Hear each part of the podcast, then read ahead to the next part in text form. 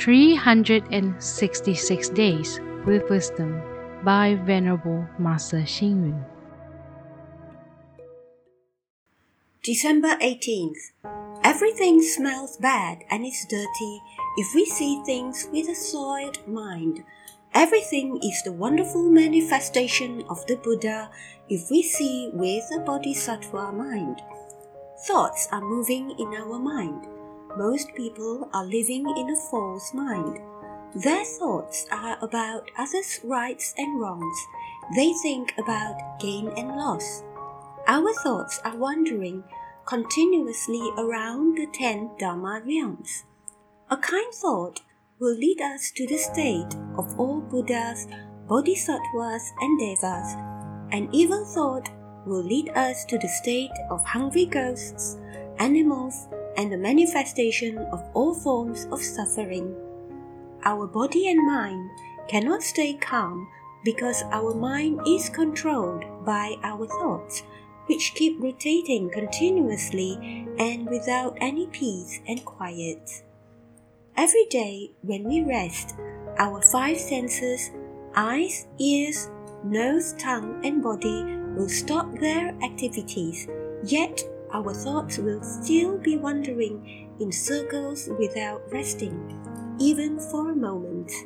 In order to cultivate, practice, and purify our minds, the Buddha taught us to practice the six thoughts to dwell upon, which are the Buddha, the Dharma, the Sangha, the precepts, generosity, and heaven.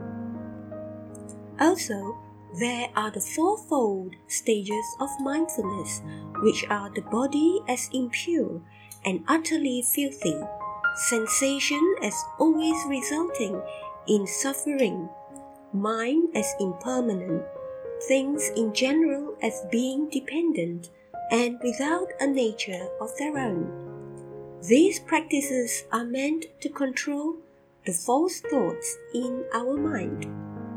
There is a saying afflicted emotion causes a widespread afflicted situation. Once our mind is afflicted, we will see others with a soiled mind. On the contrary, we see everyone as Buddhas if we see with an enlightened mind. We can thus observe our mind every now and then, strengthen our thoughts of becoming virtuous and enlightened. Let the true, kind, and pure thoughts flow continuously, and then proceed further to the non afflicted and purified mind.